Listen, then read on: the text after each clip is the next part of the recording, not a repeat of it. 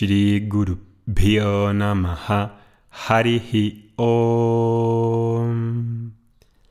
Bienvenidos a este segundo episodio de Vedanta en la vida cotidiana. Para los que no me conocéis, mi nombre es Oscar Montero, dirijo y doy clases en Vedanta Academy sobre la cultura védica y Vedanta. El segundo episodio de hoy va a tratar sobre la confianza en uno mismo y el esfuerzo. En el capítulo 6 de la Bhagavad Gita, que estamos viendo en un grupo de estudio de Bhagavad Gita, hay unos versos iniciales al comienzo que hablan de las preparaciones generales y también específicas para la persona que medita. De esas preparaciones generales habla cuatro valores importantes. Y uno de ellos es la confianza en uno mismo y el otro valor es el esfuerzo. Vamos a empezar con el primero, la confianza en uno mismo. Si piensas cuál es el factor directo que contribuye a tu presente y a tu futuro, ¿cuál crees que es? Obviamente eres tú. Y esto es muy radical. Ninguna ayuda externa puede ser de utilidad si no tienes confianza en ti mismo. Ningún cambio es posible si tú no estás dispuesto a cambiar. Y hasta que no exista esa confianza, cualquier ayuda va a ser en vano. Solo es posible ayudar al que, se, al que cree en sí mismo y el que está dispuesto a hacer el esfuerzo necesario. Si decides que no puedes mejorar tu vida, nadie, absolutamente nadie, te puede ayudar. Ni siquiera un guru, ni Dios. Nadie. Piénsalo bien. Hay muchas personas que no tienen esta confianza en ellos mismos de que pueden mejorar, de que pueden conseguir la vida que quieren, y ellos mismos colocan la primera barrera de obstáculo para poder alcanzar ser la persona que quieren ser. Mientras que no haya esa convicción de uno mismo, y no tenemos esa actitud de hacernos responsables de nuestra propia vida, absolutamente nada, ni ningún método, ni ninguna enseñanza te pueden ayudar. De hecho, tenemos en la tradición védica los propios purushartas. Los purushartas, las metas de arta, kama, dharma y moksha, seguridad, placer, dharma y libertad, son metas que han de ser elegidas por la persona, por el purusha. Elegidas y conquistadas, y he de elegirlo deliberadamente. Y he de tener la convicción y la confianza de que puedo hacerlo. De que soy capaz de llegar, de que soy capaz de caminar y hacerlo. Y es también paradójico porque muchas personas en la espiritualidad alaban a tal maestro. Lo colocan como héroes, ¿no? Mi maestro Ramana Maharshi, Swami Dayananda, Beka Iyengar, Vivekananda, fueron grandes, grandes rishis, grandes sabios, hicieron esto, hicieron lo otro, alcanzaron esto y lo otro. Sin embargo, a pesar de alabar y señalar a otros externamente, cuando se trata de crecer, de creer en uno mismo, para hacer esos cambios y conquistar lo que preciso conquistar, en ese momento es como si no pudiera hacerlo, porque no creo en mí, esa deificación de los demás de manera externa es en realidad una actitud que debilita, que me debilita y que es enfermizo, es una actitud insana, porque crea una especie de complejo de inferioridad.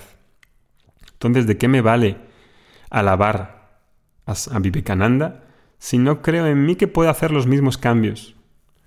Porque pensar que los cambios suceden así de la noche a la mañana, como una especie de magia espiritual, realmente es vivir una espiritualidad mágica, una espiritualidad que no tiene nada de realidad.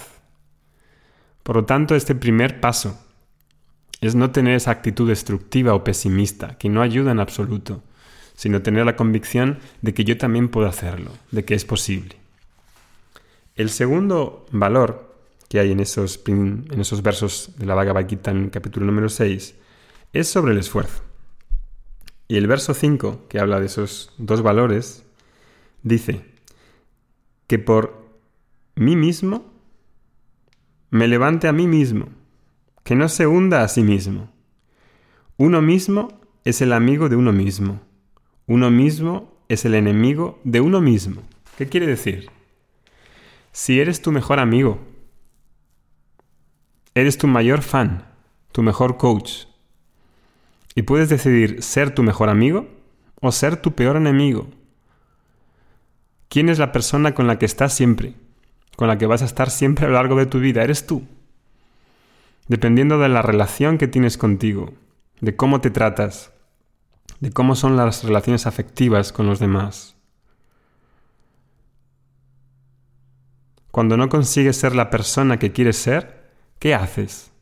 Cuando fracasas en un proyecto o no obtienes lo que hayas esperado, te machacas, te abandonas o si eres tu mejor amigo, tu mejor entrenador de ti mismo, no te darías palabras de ánimo, no te cuidarías. ¿Cómo te tratas a ti mismo? ¿Cómo puedes ser tu mejor amigo? Cuando decides ser tu mejor amigo, no colocas ideales y pones los ideales antes que tú. No colocas las metas como lo prioritario en tu vida sin tenerte en cuenta a ti mismo.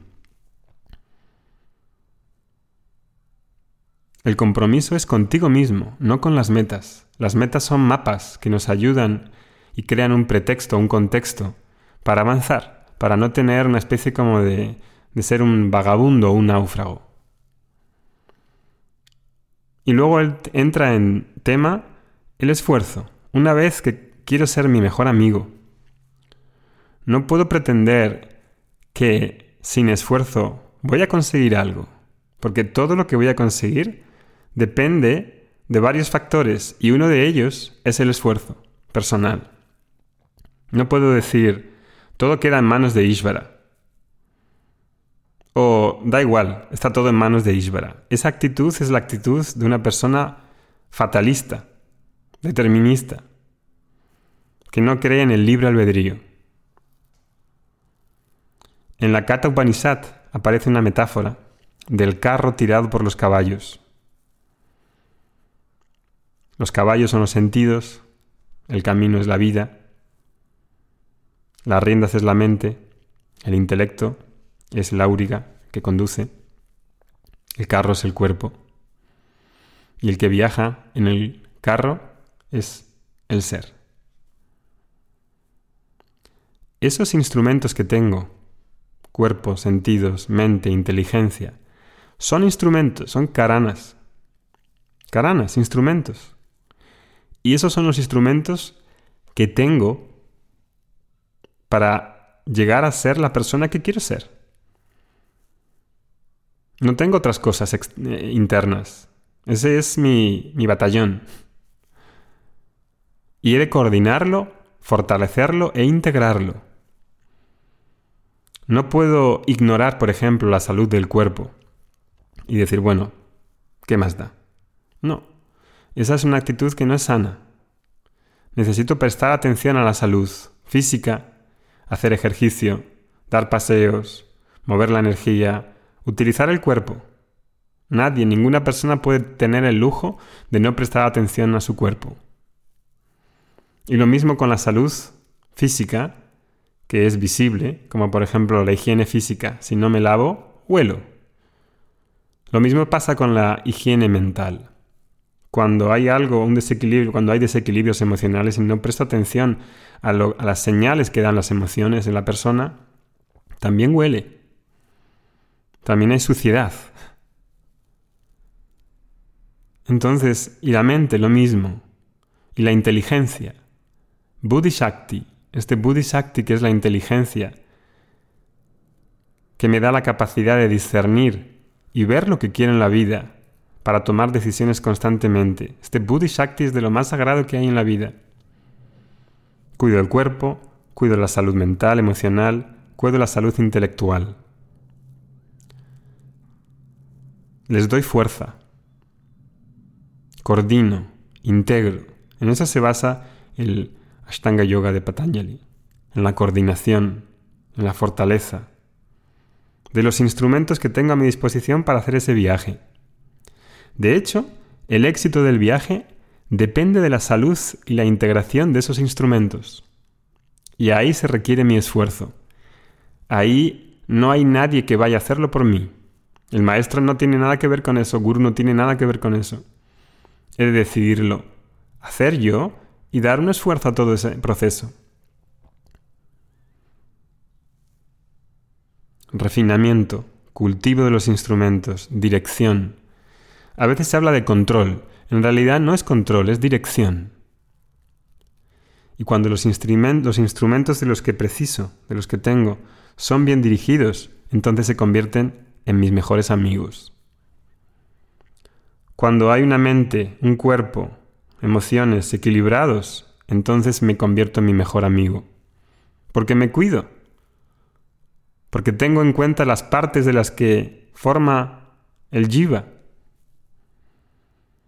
Si no cuido el cuerpo, si hago lo que le dé la gana, si le doy lo que le dé la gana, lo mismo con la mente y las emociones y la inteligencia, entonces están descontrolados, no dirigidos, no coordinados, falta de, faltos de integración. Entonces me rijo por las fantasías, por las conveniencias. Cuando hay una persona que dirige los instrumentos, es su mejor amiga. Cuando sucede lo contrario, tú mismo internamente te conviertes en tu peor enemigo. Y cuando es una cuestión interna, no sabes realmente quién es el enemigo, no es como un país que está en guerra con otro país puede llevar sus tropas, enviarlas al país vecino. Cuando el enemigo es interno, es un problema diferente. Entonces, este verso habla de algo muy importante. Primero, tener confianza en uno mismo. Y segundo, hacer el esfuerzo de tener la disposición para coordinar, para dirigir, para integrar los instrumentos que tengo y de esa manera poder hacer un viaje con éxito. Hariom, Namaste, Om Tat Sat.